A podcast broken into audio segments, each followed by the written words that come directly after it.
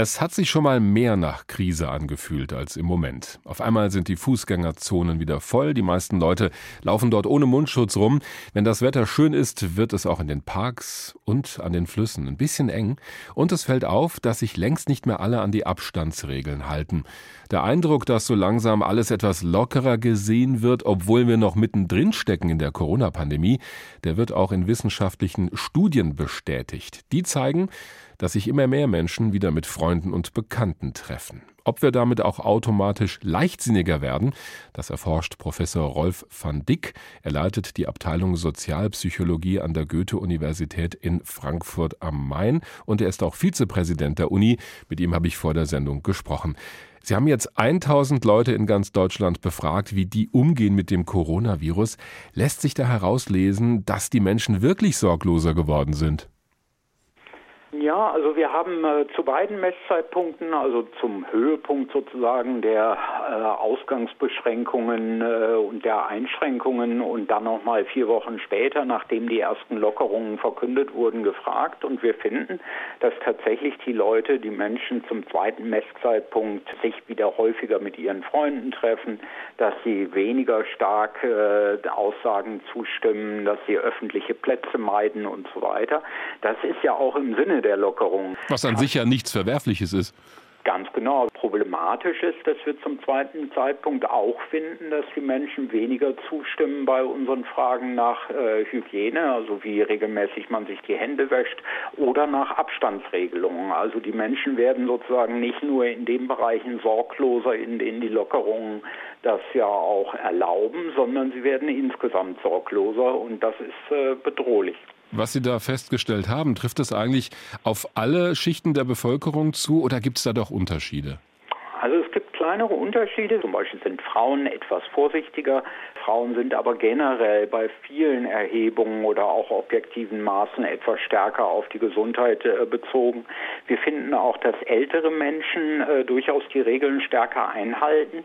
Und wir finden, dass Menschen, die entweder zum ersten unserer Messzeitpunkte in sogenannten Risikogebieten mit vielen Infektionszahlen gelebt haben oder Menschen, die mit Angehörigen zusammenleben, die einer dieser Risikogruppen, ältere Menschen Vorerkrankungen angehören, zusammenleben, dass die auch die Regeln zum zweiten Zeitpunkt noch stärker befolgen und etwas weniger stark sorglos werden. Es gibt ja auch schon mehrere Phasen in dieser Corona-Pandemie. Gerade am Anfang gab es relativ strenge Regeln, da haben sich fast alle dran gehalten. Jetzt gibt es aber überall Lockerungen und diese Regeln scheinen mehr den Charakter eines guten Ratschlages zu haben. Liegt das auch an der politischen Kommunikation, dass die Leute sorgloser werden? Absolut. Ich glaube, das ist ein großes Problem, dass am Anfang der Corona-Krise die Politik mit einer Stimme gesprochen hat. Und das ist immer wichtig, wenn man versucht, Menschen zu beeinflussen und in diesem Fall positiv zu beeinflussen, das richtige Verhalten zu zeigen. Sobald sich die Botschafter in ihren Meinungen oder in ihren Äußerungen nicht ganz einig sind und teilweise sogar widersprechen, weiß der Bürger nicht mehr, was er glauben soll und tut deshalb dann das, was für ihn am bequemsten oder in der jeweiligen Situation am schönsten ist. In dieser Umfrage werden die Leute ja auch gefragt, ich sage jetzt mal, wie es denen so geht, also zum persönlichen Befinden, zu ihren Sorgen und Ängsten im Zusammenhang mit der Corona-Pandemie. Von denjenigen, die am Anfang eher ängstlich waren, kann man da jetzt, weil die Lage sich ja objektiv entspannt hat, auch sehen, dass sich das psychologisch bei denen entspannt?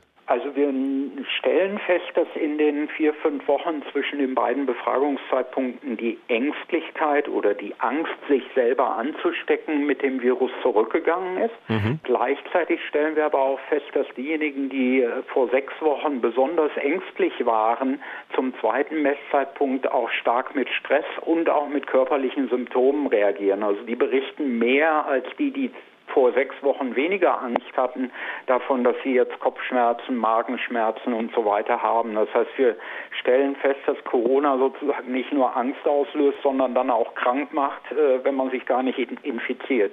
Ja, das ist ja das, was manche vielleicht gar nicht so sehen, dass trotz der relativen Entspannung, die wir gerade haben, man so eine Krise nicht einfach abschütteln kann, offensichtlich denke, da tragen unterschiedliche Faktoren zu bei. Insbesondere bei denen, die Angst haben und die besonders vorsichtig sind, kommt natürlich die soziale Isolation dazu, die dazu führt, dass man alleine ist mit seinen Sorgen und Nöten. Äh, das betrifft sowohl ältere Menschen, das betrifft aber durchaus auch Jüngere, die vielleicht nicht in einer äh, Beziehung leben oder in einer WG leben. Das zeigen viele Studien, dass soziale Eingebundenheit für unsere Gesundheit äh, mindestens genauso wichtig sind wie regelmäßige Bewegung oder gesunde Ernährung. Wir unterschätzen das nur und ich glaube insbesondere haben da auch Arbeitgeber und die Politik unterschätzt, dass wir die Menschen nicht einfach alle nach Hause schicken können äh, und das Video schon ein guter Ersatz für persönliche Begegnungen ist. Das ist das Videosystem nämlich nicht.